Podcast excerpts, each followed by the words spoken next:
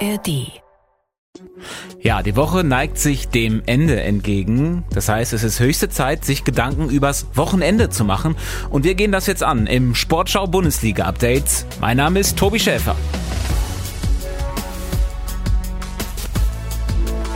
Seid gegrüßt, herzlich willkommen zur frischen Ausgabe vom Bundesliga Update. Wir sind kurz vor Spieltag Nummer 2 und wir rotieren heute ein bisschen in unserer Aufstellung. Mit mir zusammen über die Liga reden werden äh, zum einen Anne Hilz, Moderatorin des Sportschau Audio Streams. Hallo Anne, herzlich Hi. willkommen im Team. Dankeschön.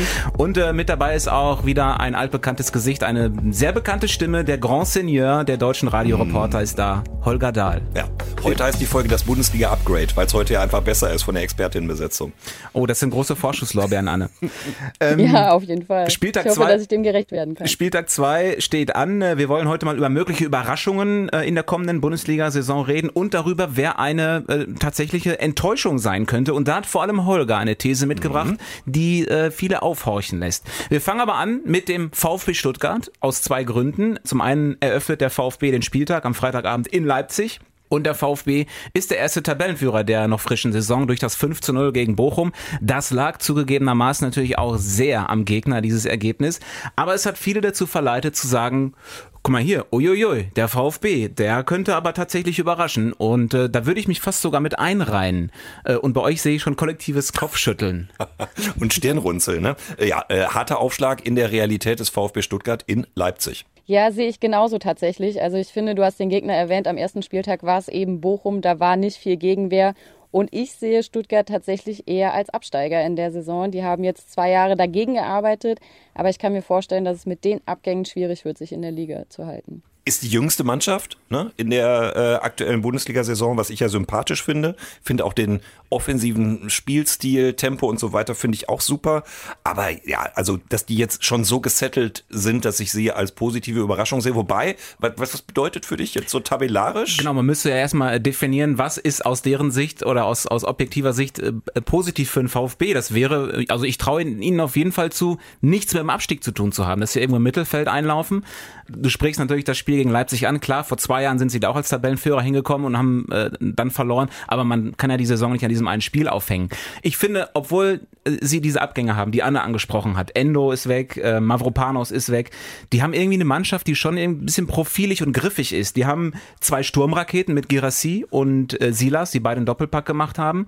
Sie haben den Rückenwind aus der gewonnenen Relegation. Ich finde, sie haben mit Sebastian Hoeneß wirklich einen der talentiertesten und smartesten Trainer der Liga, der jetzt ja auch viel Zeit hatte, mal die Mannschaft auch vorzubereiten. Sie haben mit Alex Nöbel übrigens den Torwart, der schon mal der neue Manuel Neuer war. Äh, und haben auch darüber hinaus irgendwie so ein paar, paar Charaktere in der Mannschaft, die, ähm, glaube ich, dafür sorgen können, dass der VfB unten nicht stattfinden wird. Ja, ich, ich, ich würde auch vier, fünf schlechtere Mannschaften finden und dann nähern wir uns ja schnell ab an, wenn du sagst, das ist vielleicht irgendwie so ein einstelliger Tabellenplatz, der eine positive Überraschung wäre, äh, dann wäre ich mit einer neuen dabei. Ähm, und äh, irgendwie ist ja auch, dass die jetzt so viel verkaufen oder dass die so viel Geld einnehmen, ist ja auch so eine Art Auszeichnung für das, was da in Stuttgart passiert. Letzte Saison haben sie unterperformt und äh, in dieser Saison traue ich ihnen auf jeden Fall mehr zu. Aber dass sie so viel Geld einnehmen, heißt ja halt auch einfach, dass sie immer wieder gute Spiele abgeben müssen und eben nicht halten können. Ja, sie haben natürlich wie viele Vereine das Dilemma, dass auch Corona ganz viel Geld gekostet hat. Ähm, da ist man dann nicht mehr automatisch auf Rosen gebettet. Jetzt ist Porsche zwar mit drin und auf, auf lange Sicht wird es vielleicht auch ein bisschen besser, dass man dann den einen oder anderen nicht abgeben muss. Aber aktuell sind sie noch ein Ausbildungsverein. Aber du weißt ja, nur RB Leipzig ist auf Rose gebettet. Oh, Gottes Willen. Kommen wir zu dem, was wir bereits angekündigt haben, zu der steilen These von Holger Dahl, der ähm, ja auch in, in einer gewissen Art und Weise eine Überraschung auf dem Zettel hat, und zwar eine negative Überraschung. Ja, also tatsächlich äh, Borussia Dortmund, ähm, ich habe sie ja übertragen dürfen am vergangenen Samstag. Äh, super stimmungsvoll in Dortmund, erster Spieltag und so. Äh, ich war ja auch am letzten Spieltag da. Äh, dementsprechend äh, werden sich viele Dortmund-Fans gefreut haben, dass das mal am Ende ein Dreier geworden ist. Äh, am letzten Spieltag äh, der vergangenen Saison wäre es natürlich besser gewesen.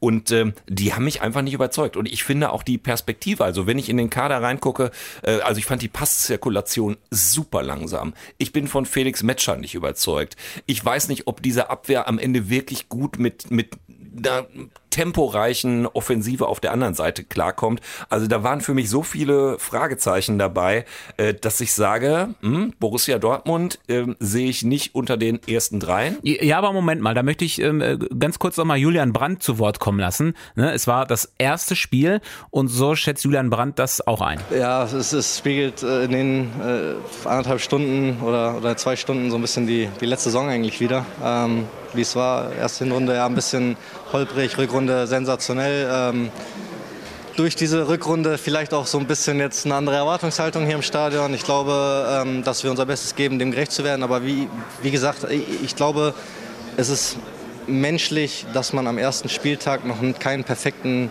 Fußball spielt, so wie man es am 24., 25., 26. Spieltag gesehen hat. So, und das müssen wir natürlich auch mal berücksichtigen. Auch Fußballer sind nur Menschen, Holger. Ja, aber im Zweifel erfolgreich oder nicht so erfolgreich. Und ich behaupte, Borussia Dortmund wird am Ende nicht so erfolgreich sein, wie sie sich das im Moment wünschen. Das sehe ich tatsächlich anders. Ich finde, erstens hat es Köln echt gut gemacht in dem Spiel. Das muss man den Kölnern dann eben hoch anrechnen. Und zweitens hat Dortmund dieses Spiel eben gewonnen, was in der Vergangenheit oft nicht der Fall war, dass sie solche Spiele dann eben 0-0 gespielt haben und man direkt von Krise gesprochen hat und immer die Mentalitätsfrage gestellt hat. Aber so kurz vor Schluss noch den Siegtreffer gemacht. Deswegen glaube ich, die Mentalität im Team stimmt. Ich glaube, es ist der richtige Trainer und ich kann mir vorstellen, dass sie wieder eine sehr erfolgreiche Saison spielen. Ich bin auch ein bisschen bei Anne. Wenn wir es mal äh, ähm, projizieren auf den FC Bayern, hätten die so ein Spiel wie gegen Köln mit 1-0 gewonnen, hätten alle gesagt, ja guck mal hier, die Bayern, die äh, spielen nicht gut, gewinnen aber trotzdem, so tritt man auf als kommender deutscher Meister. Wenn das Dortmund macht, ist es irgendwie automatisch wieder schlecht und es wird gleich wieder gezweifelt. Ich äh, glaube auch, dass der BVB ähm, oben dabei sein kann und oben mitspielen kann, weil erstens mal ist ja der Weggang von Bellingham zwar natürlich sportlich nicht zu kompensieren. Andererseits ist er aber, glaube ich, kein einfacher Charakter gewesen und hat offenbar ein bisschen Unruhe reingetragen, die jetzt weg ist. Du hast mit Malen und Aller gefühlte Neuzugänge. Aller und Malen haben beide nur in der Rückrunde stattgefunden und der BVB darf sich natürlich so eine Hinrunde wie in der vergangenen Saison nicht leisten und dann ist da, glaube ich, vieles drin. Ja, also Anna hat gerade gesagt, sie haben am Ende das Spiel gewonnen.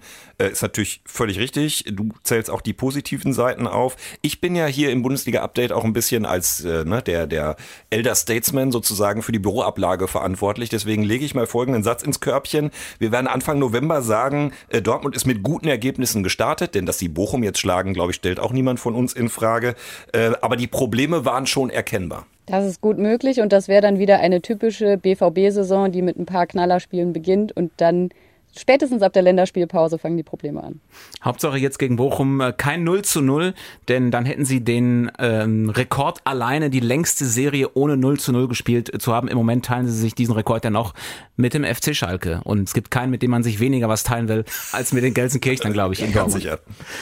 Lass uns mal wieder über eine mögliche positive Überraschung sprechen, wobei vielleicht ist es gar nicht mehr so positiv, wenn man sagt, Union Berlin Warum nicht wieder Champions League? Warum nicht wieder Top 4, Top 5? Halte ich auf jeden Fall für, für möglich, weil die haben natürlich äh, unfassbar eingekauft, unfassbar spektakulär eingekauft. Also das sind jetzt nicht nur Gosens und Volland, da kommt vielleicht noch ein Leonardo Bonucci und die alle brauchen sie gar nicht, denn sie haben ja Kevin Behrens. Das ist Stopp, Kevin R. Behrens. Natürlich.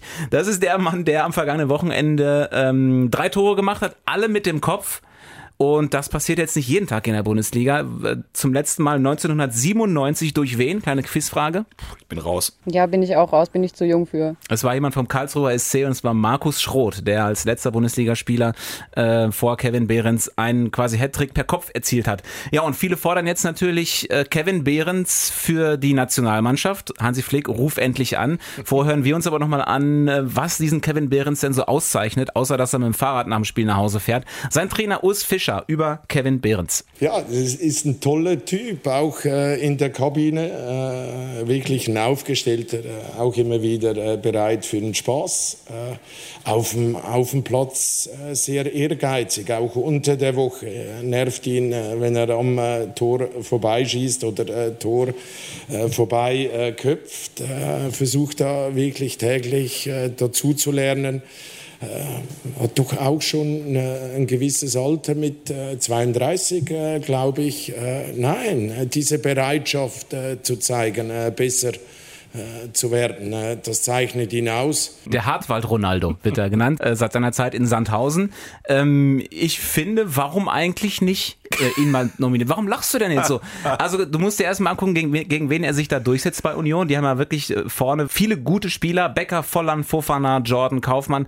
Äh, wer spielt, ist Behrens und der trifft dann auch. Und er ist natürlich auch vom Charakter jemand, der, ähm, oder genau so jemand sucht man ja für die Nationalmannschaft. Sehr nahbar, äh, kein Glitzertyp, äh, also quasi wie so ein Füllkrug.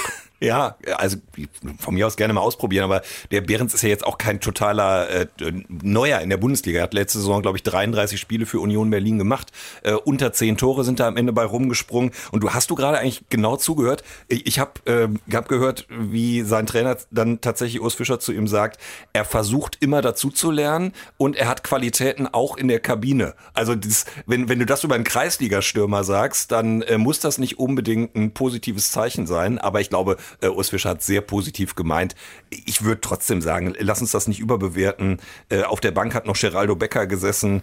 Ähm, die, die haben noch ganz andere Möglichkeiten. Kevin Volland ist eingewechselt worden. Äh, Markus Schroth war, glaube ich, gerade der Vorgänger mit, mhm. dem, mit, dem, mit den drei Toren per Kopf. Wahrscheinlich wird Kevin Behrens am Ende genauso in der Bundesliga-Geschichte auftauchen wie Markus Schroth. Aber ich finde trotzdem, dass Union da jetzt einen Konkurrenzkampf vorne drin hat, im besten Sinne. Also, dass sie sich gegenseitig besser machen können und es im Prinzip egal ist, wer vorne steht, dass die Tore immer fallen. Ja. Es ist halt ein bisschen die Frage, ob sie sich in allen drei Wettbewerben so halten können, ob sie das konstant auf den Platz bringen können.